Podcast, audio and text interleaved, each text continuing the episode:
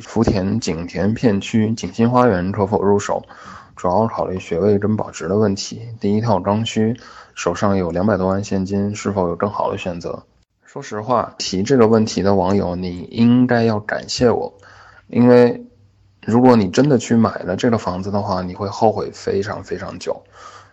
首先，我们说地段，福田整体已经非常的成熟了。以目前的行情来看，福田从区域上来讲，它的增幅潜力是不如南山的。然后第二个问题是景田，景田呢分景田西、景田北跟景田南。那景田西带了福田外国语这个强二梯的好学位，所以说它的增幅潜力一直非常非常好。但是景田北的福田科技中学跟景田南整体的这两个片区，它的学区是不太行的。所以如果你考虑主要考虑学位跟保值的问题的话，选择景溪花园，它带的是福田科技中学的学区，它显然是不够的。当我们谈到学位的问题的时候，我们一定讨论的是比较好的、稀缺的学位。在深圳，真正有学位价值、有学区价值、有投资价值的，那是什么样的学校呢？我们在深圳买房子可以上小学跟初中，那都会有地段生。然后呢，小学没有公开的小考，所以说在深圳。学区房的投资领域，大家不是特别的在意小学的优劣，因为看不到公开的成绩，也无从判断。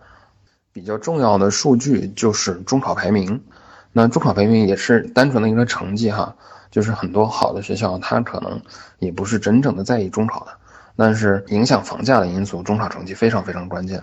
每年中考的重新排位，对房价都是一次重大的影响，这个只有在一线才有清晰的感受。那学位中考排名到多少呢？全市前三十。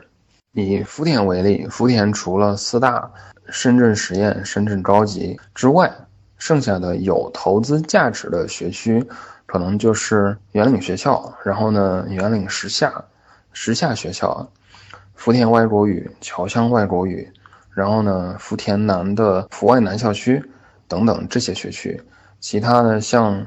莲花中学呀，黄岗中学呀，福田科技中学啊，等等，它谈不上好学校，那就不会受到市场的认可。它跟真正这种顶级名校或者说是强二梯队的学校，它是有一个本质的区别的，就是普通的房子就叫普通房子，好学校就叫学区房。所以你会看到很奇怪的现象，就是。都在景田，明明就是一街之隔，然后呢，画了阜外的学位，价格就突然暴涨一两万，那没有阜外的学位，价格就一直横趴着不动。那如果它没有这种市场的认可，没有学位的价值，你觉得它还能保值吗？然后再说回你的情况，总首付两百多万，按照现在深圳购买的二手房哈，购买的税费的情况，你要付到大概四成首付，去买总价五百多万的。如果要考虑学位跟保值的问题，建议往南山走。南山可以买到二梯队的两房，然后呢，如果你要房子面积再大一点，您可以考虑宝安。宝安可以买到学区的三房，宝安中心呀、碧海湾啊，这些都是 OK 的。沙井片区次新房是否值得入手？关于沙井片区呢，我之前有做过系统性的调研，就是对于整个沙井板块的看法。呃，我的总结是：第一个，板块价值在提升，福永、沙井、新桥、松岗都在提升，但最大的功臣不是大空港新城，不是国际会展中心，而是地铁十一号线快线，依托着宝安大道两侧带状发展，像极了开辟出一条大道，然后呢，有了城市感，沿着地铁线往外一公里，就开始脱离了开发商、市政跟市区外溢购房者愿意涉足的范围，那这些区域就是不值得投资的。第二个呢，就是适合刚需跟中产，目前手持一百五十万到两百五十万左右，想要买四百到六百万总价的刚需中产房，面对二手市场高昂的税费，可能会觉得难以接受。他们愿意为了开发商的包装付费，也不想给政府的窗口送钱。于是有了一八年至今深圳的新盘大卖，这样以上的这个段位呢，购房者又都是深圳很主流的人群。所以说，大空港、沙井的这些远郊的新盘趁势出货，溢价也好，装修费也好，购房者都照单全收。第三个方面呢，就是资源配套需要补齐，但是市政的投资力度很低，这个可能性也很低。资源呢，就会包括交通、商业、教育、环境等等方面。福沙松的轨交利好已经兑现了，商业呢都是配套给住宅新盘打包发售，价格早已体现了未来三到五年的价值，妥妥是由购房者来买单。教育方面，由于混杂了村子、工厂的生源，即便是新建的学校，除非它只划给住宅盘，它不跟周边去共享，否则很难有质的飞跃。优质的生源跟家庭。过些年实力允许的情况下，还是会回到市中心来上学，尤其是远郊的学校太过稀薄，学位太稀少。然后第四个问题就是价格的天花板是周边的二手房。很多人问沙井投资如何，我都说有溢价，周期长。参考的标准是什么呢？就是清楚的知道沙井是男生的外溢，要遵从价格跟距离衰减的一个规律。第二个是片区内品质、物业和使用率都更好的二手房才能卖到五万，还没什么成交。那大家也都可以预判未来这种新房入市了之后，它出货的踩踏会有多惨烈。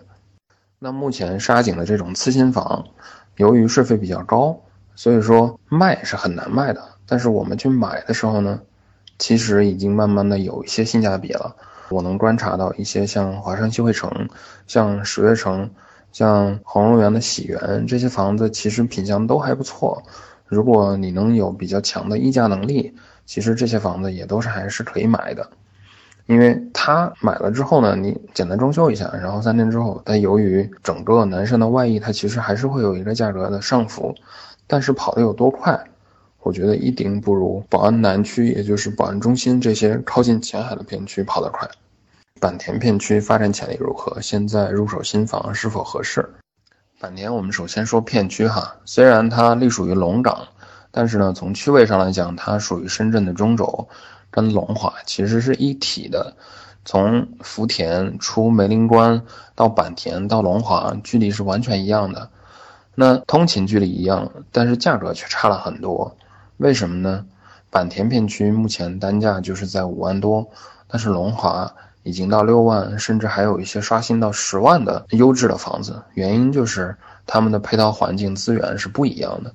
龙华呢，独立建区，它有自己的一条中轴线，深圳北站往南，白石龙往北，红山、上塘、龙盛这几个地铁站周边是完完整整的政府自己持有的土地。经过大型的土地出让，然后呢，大型的开发商入驻，它整个城市面貌已经非常的漂亮。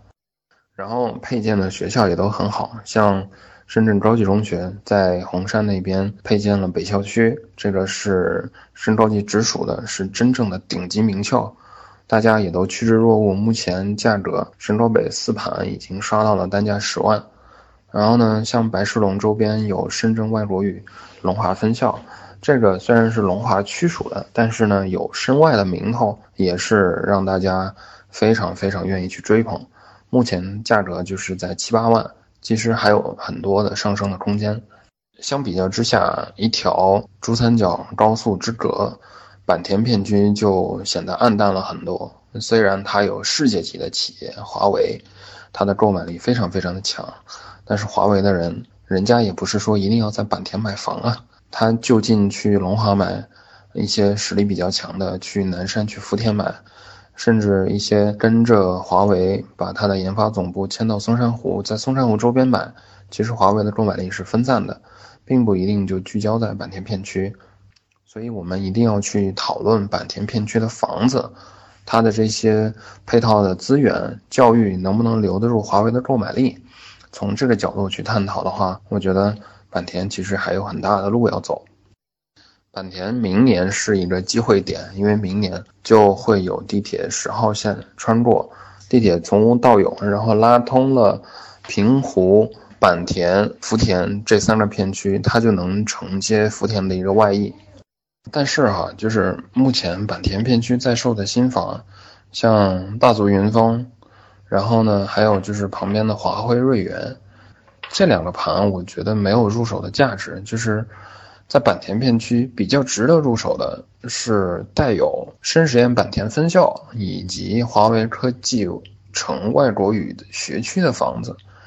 那这两个新盘价格又贵，然后呢又没有学区资源，它的对手盘太多了。因为落地了之后，它变成二手，周边的二手像珠江旭景家园到四万多的二手房，这个其实对它这种新盘变成二手之后的增值是有很大的影响的。在南山工作，同样的预算是去沙井还是去光明？沙井目前有十一号线，光明也有十三号线，怎么选？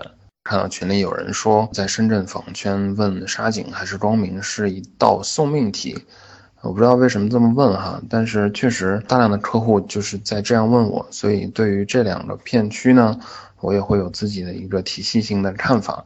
底层逻辑是什么？底层逻辑就是我买的房子不只是一套房子，我买的是它下面的土地以及周边的城市资源、配套资源。那目前沙井有什么？沙井有的是地铁十一号线。然后呢，有一些沙井上一个时代十几年前的这种城市配套，像沙井的天虹，然后呢市民广场等等等等，这些都已经很老化了。那未来三五年沙井还会有什么呢？可能就是一些开发商过去做的住宅的旧改，这些都是非常小的一些利好。然后呢，它主要就是承接目前南山的一个外溢。那光明呢？光明。它是独立划区的，光明分成光明凤凰城跟光明两个板块。光明凤凰城目前其实实际工作生活的人群也就十几万人，非常非常的人烟稀少。可以说，我们去踩盘的时候去过很多次，然后呢，连个吃饭的地方都很难找。像便利店就没有，就是你在大街上开车都见不到几个人，见不到几辆车。但是它的后劲很足，原因就是它的预留的土地很多，然后呢，建科学城、建科学馆、建高铁周边的这种凤凰城的 CBD，它也会有自己的产业园区，然后呢，也会有住宅区承接南山福田的外溢，这个区域的发展后劲可能是要比沙井来说更好的。那我们现在投资，我们其实投资的是现在的价格。买到未来的价值，只要未来的价值高过我现在的价格，我就有收益，对不对？我就可以有一个价格的上涨。